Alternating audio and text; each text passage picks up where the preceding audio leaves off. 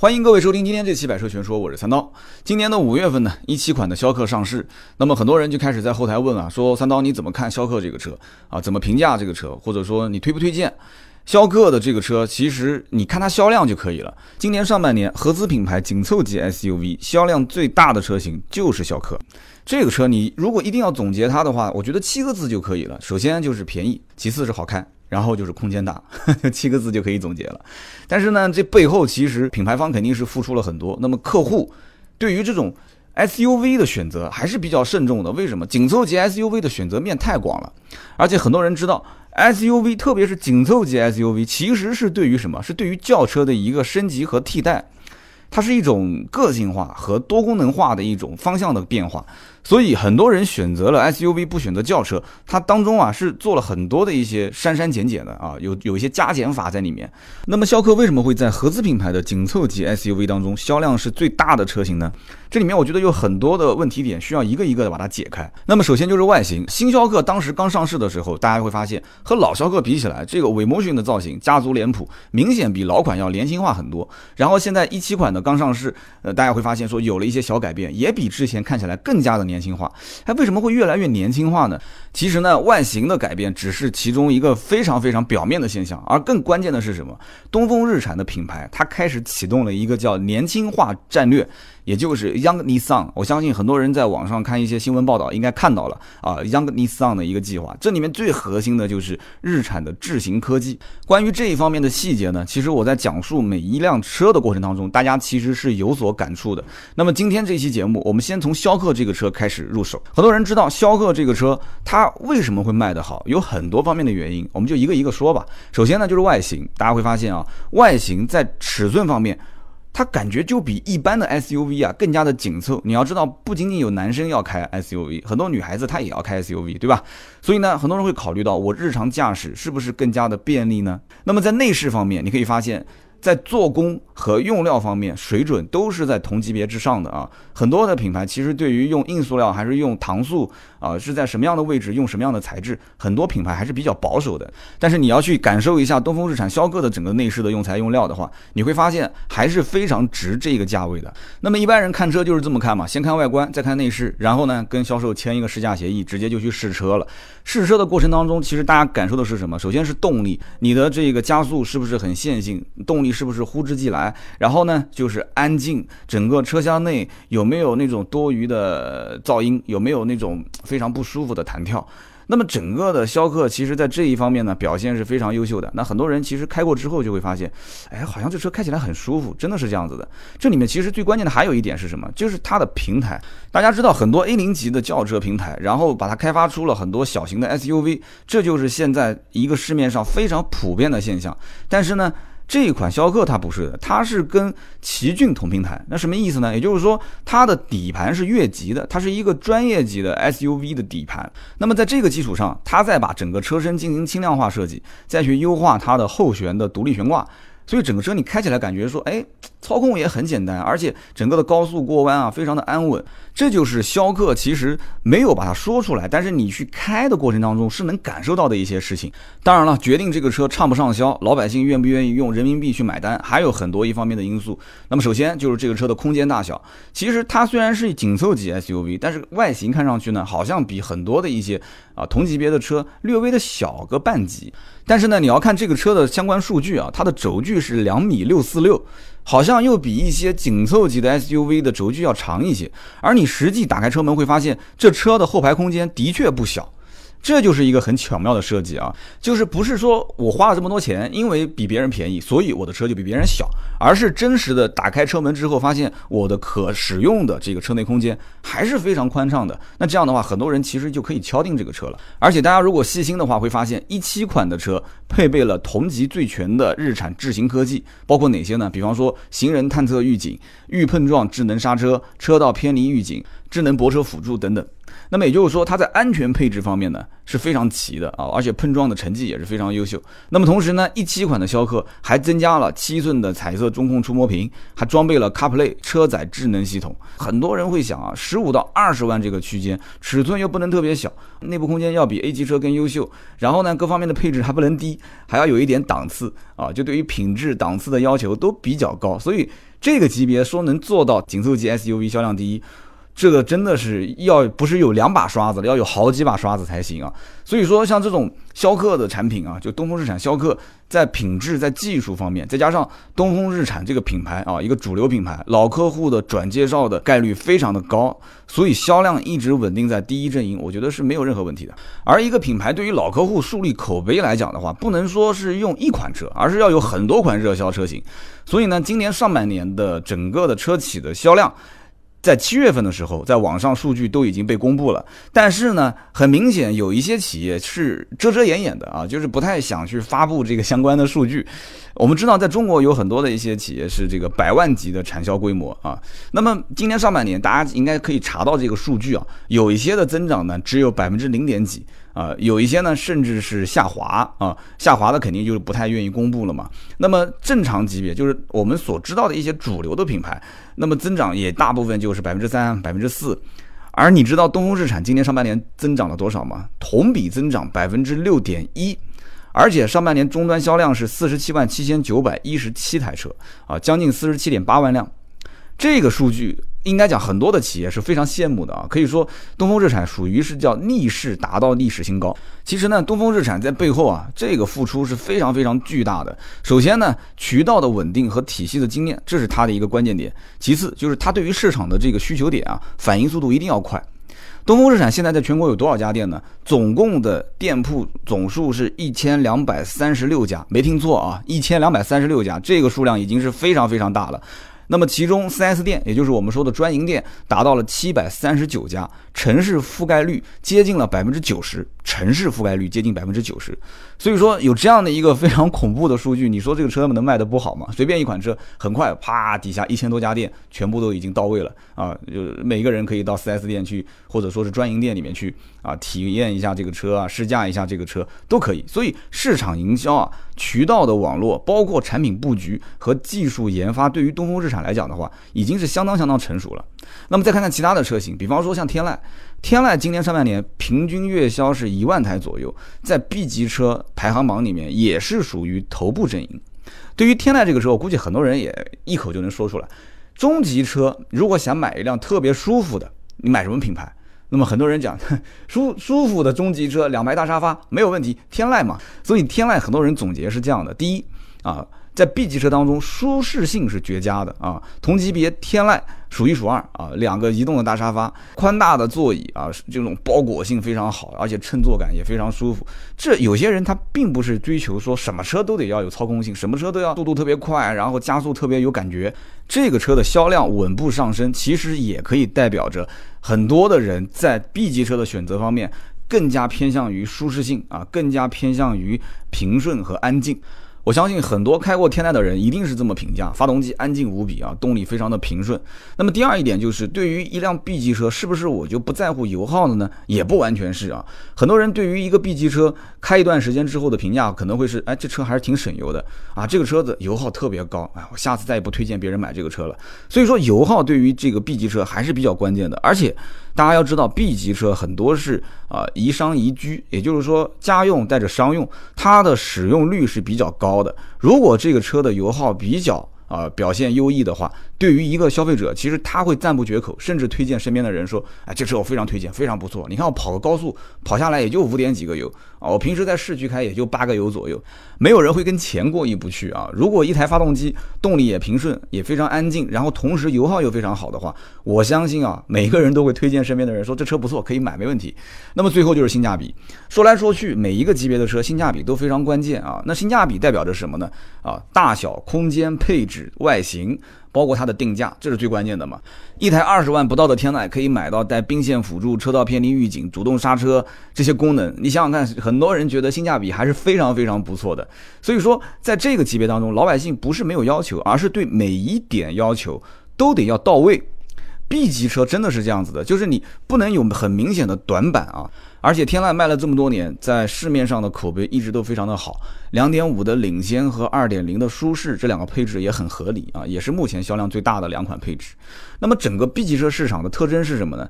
天籁的热销其实真的非常符合这一个级别的人群啊，它的需求点。首先，它肯定是要一个主流的品牌。你你很难能想象说一个 B 级市场里面突然出现一个新品牌，然后这个品牌卖得很火，这是不可能的。这个市场的消费者大多数啊，不管是在工作上还是自己做生意，在事业上都是有些成就的，他们更有自己的主见，所以说他是认可主流品牌，他相信一个不停迭代的产品，它的品质应该是有保障的。那么同时呢，B 级车的消费者大多数对性价比，他虽然不挂在嘴上，但是他心里面会去衡量这个性价比，可能不是过多的要求说这个车一定要特别特别的实用、特别的实惠、特别的怎么样，而是你的品牌价。价值和你提供的实用性，对于我来讲的话，我是认可的。这就是他们每个人心目当中的性价比。所以说，一个品牌的溢价程度啊，包括这个车辆的实用性，这之间的平衡啊，是非常非常讲究的。我觉得天籁在这方面做的还是非常好。所以说，B 级车的市场消费者啊，一直能有每个月一万多台、一万多台的去用人民币投票天籁这个车，还是有它本身的一个。产品非常强的竞争力的，那么再说说看，轩逸啊，轩逸是整个日产品牌当中销量最大的车。当然了，我们也可以理解为什么呢？因为在中国 A 级车的消费本身就很多。啊，就这个市场是一块非常大的蛋糕。那么其次呢，这个市场也是竞争最白热化的，比刚刚我们说的天籁这种 B 级车市场啊，包括像逍客紧凑级的 SUV 市场比起来的话，像这个 A 级车的市场竞争，不仅仅是今天、今年或者是去年、前年，很多很多年前就已经是白热化了。所以这个产品的竞争力一定要非常的强。在这个级别当中，你说要想产生一个新产品，突然能打败所有的人啊，就荣登宝座排第一、第二。不可能，绝对不可能啊！一定是老百姓先认可你的品牌，然后这个车型树立一定的口碑之后，啊，再口口相传，然后你的产品竞争力不停的提升，不停的提升，你才能达到现在这个销量。所以轩逸不是被很多人定义是什么叫家教之王嘛？啊，轩逸的月销量平均在三万台，今年上半年啊卖了将近十八万，常年都是这个级别排第一、排第二的位置。啊，这个不吹不黑啊，大家直接去看排行榜就可以了，一直排第一排第二。那么这一代的轩逸和上一代的经典版比起来呢，它用了一个 Vemotion 的家族设计。那么这样的一个家族语言设计呢，其实就跟以前看起来那么中庸啊，以前的轩逸真的是过于中庸了。就是那种线条感的设计，那么现在更符合年轻人的审美啊。然后很多买轩逸的人再抬头去看一看上面的天籁，会发现，哎，这不就是一辆小天籁吗？啊，心里面美滋滋的啊。轩逸其实最大的优势，第一点就是空间，大家会发现，不管是腿部空间，还是头部空间，甚至包括后备箱空间，其实在这个级别里面，你别光看车子大小啊，你真正坐在里面，你就能体会得到，轩逸在这方面是非常有优势的。那么第二一点呢，这个车为什么销量那么大？那就是。开着一定要舒服，很多人买这个车，家里面可能是第一辆，所以他到 4S 店之后，他可能要反复去试驾，然后问身边人推不推荐啊，这车能不能买啊，对不对？所以你开的过程中，你会发现它的整个噪音控制的很好，而且整个悬挂的调教是偏舒适的，这一点呢，其实是符合绝大多数选择 A 级车的消费者的一个要求。那么虽然说当中有一部分人可能觉得我要听到发动机的声音，我也要求这个悬挂可以。硬一些啊，这样的话更符合我操控的需求。但这一类人毕竟是少数啊，绝大多数买 A 级车的人，其实可能是家里面第一辆车啊，或者说要照顾到自己，要照顾到老婆啊，要照顾到长辈，所以这个车驾驶的环境比较舒适，比较没有压力的话，绝对是它销量的一个杀手锏啊。讲到这个驾驶环境啊，其实很多人可能忽略了一个细节，就是你在选车的过程当中，你会发现有的车的内饰它的颜色搭配是比较压抑的啊，或者说是黑色啊，或者说是灰色啊。但是你像轩逸的整个颜色搭配，在整个内饰方面是给人感觉比较温馨，就有一种居家的感觉。这一点我相信也是很多人虽然说不出，但是他能感觉得到，也是最后可能买单的原因之一啊。那么讲了这么多啊，轩逸其实有很多的点都是啊能促成让消费者去选它的啊，而且新轩逸不仅仅是外形变得更加年轻化，大家可以发现中控啊加了一个七寸大屏，而且支持 CarPlay 啊手机互联。与此同时呢，我们知道在 A 级车市场里面，配备主动安全的这种标准的车辆还是比较少的。但是新款的轩逸就配备了智能防碰撞安全系统，这里面包括什么呢？比方说像预碰撞智能刹车辅助、车道偏离预警、变道盲区预警、倒车车侧预警，包括 VDC 车辆动态控制系统。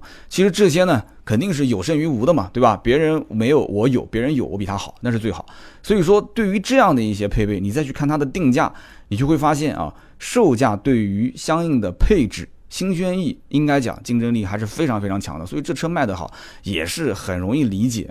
东风日产的轿车的畅销呢是由来已久的。那么东风日产的 SUV 呢，近年来也是爆发出惊人的销量啊！大家知道马上要新上的一款小型的 SUV 叫做劲客，网络上呢已经有这个车的预售价了，预售是十到十四万。这是一款1.5升排量的小型 SUV 啊，一共四个配置，一款手动，三款自动。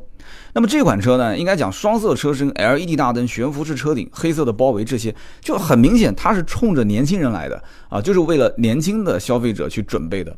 这个车上有很多的亮点，其实可以跟大家去说一说。首先，劲客全系用的是什么？是第三代的 HR 幺五1.5升自然吸气发动机。这个发动机的账面数据还是非常好看的啊，一百二十三匹马力，一百四十牛米。这个账面数据，我相信应该让很多年轻人啊，应该还是比较放心了啊。一个一点五升的小型 SUV 有这样的一个数据，开起来不会太肉。那么同时呢，车上配备无钥匙进入、一键启动、倒车影像这些配置。那么很多人可能会觉得，那我买一个日产的这种啊，就是两排大沙发又很舒服，又配上这些配置。同时，大家知道，在国外本身会配一个叫全彩仪表盘，什么意思呢？也就是说，它那个仪表板有点相当于。是一半是速度表，一半是一大块的液晶显示屏。很有意思，那么这样的一个设计也比较时尚，所以呢，我几乎都可以想象得出啊，一个客户先是看中了这个车啊双色的车身，完了之后呢，打开车门发现，哎，这里面棕色加黑色的非常时尚的一个内饰的配色，再看到这个全彩仪表板，然后再想一想这个车无钥匙进入一键式启动，再看看定价，觉得说那这还不买吗？同级别当中去比一比，基本上也就是这个车性价比挺好，而且偏时尚，所以劲客的销量我非常非常。有信心啊，它将来一定是会和竞争对手啊进行一个非常正面的对抗啊！而且我们一会儿要讲到，就是关于劲客、逍客、奇骏、楼兰四个车型的混合的打法。那么劲客呢，还配备了一个就是尼桑的，我刚刚前面在讲，就是智能主动安全系统。你要想一个小型的 SUV 去配备智能防碰撞安全系统，就比方说我刚刚前面提到的那些，就是像智能刹车辅助啊、车道偏离预警啊、变道盲区警示啊啊，包括倒车车侧预警系统等等。这个是很难想象的，因为至少到目前为止啊，很多很多的小型 SUV 是没有配备这些主动安全的。所以说，日产是一个相对比较保守的企业，但是它的这些技术下放会非常的快。就是它只要这个技术成熟之后，会立马会普及到很多的一些车型里面。那么好，我们现在可以看到啊，日产的家族里面已经有四辆 SUV 了啊，从劲客开始啊，劲客、逍客、奇骏、楼兰。那么它的战略布局以及整个的混合式的打法，将来会非常精彩啊，因为现在都是走细分市场。所以你在一个产品的这个整个的链条里面，如果你缺那么一块的话，你可能会丢掉一大片的市场。那么你会发现，现在目前逍客其实是在小型 SUV 跟紧凑级 SUV 之间，它是有一点，就是虽然是销量排第一，但是它有一点就是就打的有点吃力。但是这个时候劲客一上市，它就会缠斗那些小型的 SUV，而且不会落下风。这个时候逍客可以干一件什么事情？它就可以安安静静的去定义。这一个十五万级别的 SUV 可以把这个产品做得更加的有竞争力。那么奇骏呢？其实奇骏在合资品牌紧凑级 SUV 里面销量仅次于逍客，也因此可以看得出老百姓其实对现在的这个产品还是很认可的。但是你要知道，这个产品将来的发挥的潜力会非常非常的大。为什么这么讲？日产本身的技术储备是非常多的。再往上呢，就是楼兰。楼兰在二零一五年推出了混合动力版本，那么整个市场呢对这个车型也是关注度非常高。那么今年呢又新增了一个三十万以内的定价的混合动力的版本的楼兰，所以奇骏将来其实会啊吸收很多楼兰产品的。高端的技术啊，会普及到奇骏上，而奇骏的销量本身就很大。那么楼兰本身是树立日产品牌高端 SUV 形象的一个产品啊，它不一定要追求销量非常大，因为有奇骏在前面顶着嘛。它更多的是要把啊它的这种科技感，包括它的整个的内饰的精致的做工啊，包括它的配置，要做的相对来讲是符合这个价位的车型。那么这个时候，奇骏其实承载的是什么？就是将来让楼兰上的一些技术。平民化啊，让它的销量开始普及，因为销量上来之后，其实相应的成本也会降低嘛。所以大家可以想一想，轿车以及 SUV 啊，就是东风日产的品牌在市场畅销之后，它的背后其实也推动了东风日产要更多的去投放新品，要让大家就关注我的这个目光啊，持续的不断，不要去挪开。所以东风日产上半年的其实动作是非常频繁的。那么在今年的二月份呢，新款的楼兰上市，上市之后呢，新增了一款四驱混动尊尚版啊，直接定价定在三十万以内，二十九点七八万。有人讲说这个价格是高是低呢？首先你要知道，这是一款二点五 T。机械增压的混合动力 SUV，大家可以想一想，就纯粹一辆 2.5T 的车型应该卖多少钱啊？一个 2.5T 机械增压的混合动力 SUV 的定价二十九点七八万。那么这个楼兰的混动采用的是一个两个离合器的结构，它不是双离合，它真的是两个离合器，它是在电机的两边分别安装离合器。有两个离合器呢，就让这套系统变得非常的灵活啊，它可以只结合湿式离合器，然后让电机直接带着整台车纯电行驶。它也可以呢去。结合干式离合器，让发动机带动电动机来发电。它也可以两个离合器都结合混动行驶，它也可以两个离合器呢都结合在一起，发动机带动电动机充电，同时带动车辆行驶。那么最后呢，它也可以只结合湿式离合器啊，做一个制动力回收。那么这上面的五种情况基本上就涵盖了混合动力系统所遇到的所有情况，而且呢切换起来也是非常的简单。那么日产其实对于这一套系统的设定啊，它在起步的时候是先结合湿式的离合器，然后再接干式的，也就是说它是先让电机把车子给带起来，然后再让发动机进来。这样的好处有什么呢？我相信很多人一听就能听懂。首先就是省油嘛，那么其次是什么呢？就是起步比较平顺，因为电动机进来的话，它的整个的扭矩输出是全段的啊。而且呢，不会有人感觉说起步比较肉，所以呢，它是属于什么？属于一个小电池配合小电机，它是这样的一套啊混合动力系统。那么除了今年二月份新楼兰上市以外，今年三月份天籁啊把自己的二点零舒适型这个版本进行了增配，虽然看上去很小，但是你可以去细心了解一下，会发现天籁最好卖的就是二点零的舒适型这个版本。那为什么要增配呢？其实很容易理解嘛，就是增加产品的竞争力。那么到了四月份呢，新奇骏上市；五月份呢，二零一七款的逍客上市；六月份呢，劲客预售，然后马上紧跟着劲客就要正式的上市了。所以说，这样一系列的动作，你看，从二月份、四月份、五月份、六月份、七月份，就产品不停的在投放。啊，不停的在更新换代，所以它对于市场的一个关注度啊，就是消费者的关注度会非常非常有帮助。同时，产品啊，它不是很激进的，就是突然啊很多新品就投放了，它是有一个循序渐进的一个过程。它的更新迭代啊，会随着市场的这种反馈，不停的进行啊小改款啊增配啊，所以它的整个市场的敏感度会非常非常的高。这一点我觉得是很多品牌所不具备的啊。那么，在整个的更新换代以及改款的过程当中，大家其实也会发现，东风日产只要外形上有一些变化，都会变得越来越年轻啊。所以呢，下一期节目我们就会啊，针对东风日产品牌 Young Nissan 3.0时代到底意味着什么这一点，我们去重点跟大家进行介绍。据相关的数据显示啊，中国新购车用户当中，八零九零后占比啊，由二零一零年的百分之三十八，现在上升到了百分之六十。由此可见，年轻人现在已经成为汽车市场的一个主力的消费群体。所以毫无疑问啊，任何汽车品牌把年轻化作为自己的这个汽车品牌的发展重心，这可以理解啊。那么。东风日产品牌把这个央格利桑的这个整个战略呢分成三个阶段：一点零、二点零、三点零时代。现在就是属于三点零时代这样的一个战略，不断深化和升级年轻化品牌的形象，我觉得还是非常非常成功的。所以下一期节目呢，我们会重点去讲啊，在产品设计啊，在功能配置啊、消费体验啊，在营销方面都做了哪些改变。那么同时呢，这里面最核心的点就是东风日产智行科技，它到底给客户会带来哪些方面的好处和利益呢？那么好，这些话题呢，我们会在下一期节目，也就是从移动的沙发到年轻怒放的东风日产这一期当中跟大家进行讲解。好的，今天这期节目呢就到这里，更多的原创内容可以关注微信微博百车全说，我们下。